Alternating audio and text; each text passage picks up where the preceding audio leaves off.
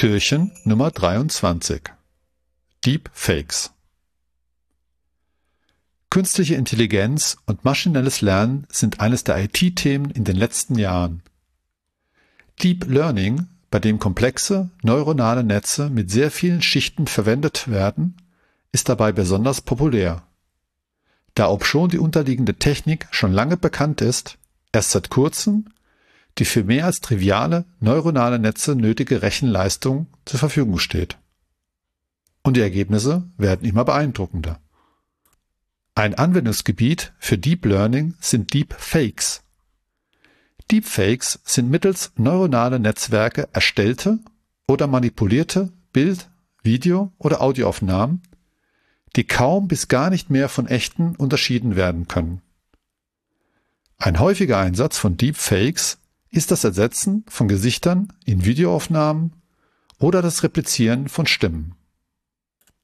Neben harmlosen Scherzen wie das Ersetzen des eigenen Gesichtes durch das eines Prominenten kommen Deepfakes zum Leidwesen vieler Prominenter, darunter vor allem Frauen, auch offen der Schmuddelegge des Internets zur Anwendung. Eine der größten Gefahren durch Deepfakes im Bereich IT-Security ist ausgefeiltes Social Engineering, um bestimmte Personen dazu zu bringen, Dinge zu tun, die sie eigentlich nicht tun sollten. Insbesondere geheime Informationen preiszugeben. Social Engineering ist dabei eine schon lang eingesetzte Technik, um in IT-Systeme einzudringen. Einer der berühmtesten Hacker der Welt, Kevin Mitnick, früher Black Hat, heute White Hat, hat nach eigener Aussage ausschließlich Social Engineering eingesetzt, um in IT-Systeme einzudringen.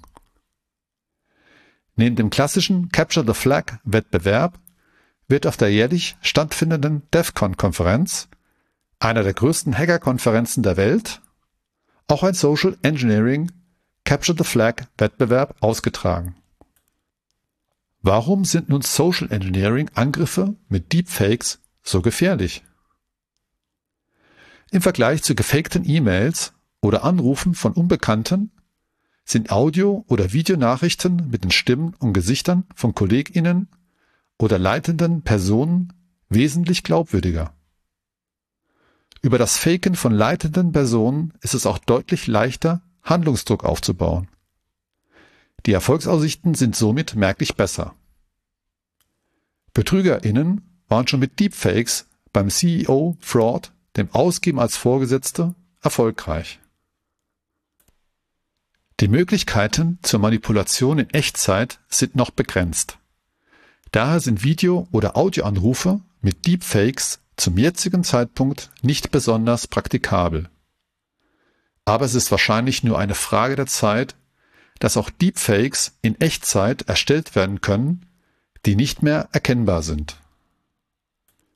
Was könnt ihr also tun, um euch gegen Deepfakes zu schützen.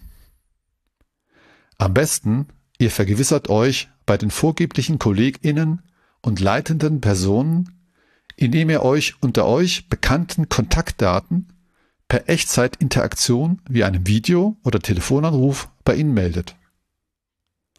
Und wer den Aluhut in XL trägt oder besonders gefährdet ist, sollte vorher bei einem Treffen von Angesicht zu Angesicht ein Codewort ausmachen, das die BetrügerInnen nicht wissen können und im Zweifel danach fragen. Wenn man die Entwicklungen bei Deepfakes und anderen Anwendungen der künstlichen Intelligenz wie dem Chatbot ChatGPT zusammendenkt, kann einem Angst und Bange werden, was in Zukunft in Sachen automatisiertem Social Engineering möglich sein wird.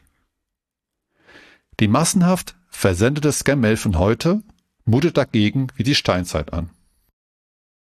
Zum Schluss bleibt noch eine Frage offen. Hat das hier wirklich Stefan eingesprochen? Oder war es nur ein Deepfake? Das müsst ihr ihn wohl selber fragen. Und am besten von Angesicht zu Angesicht.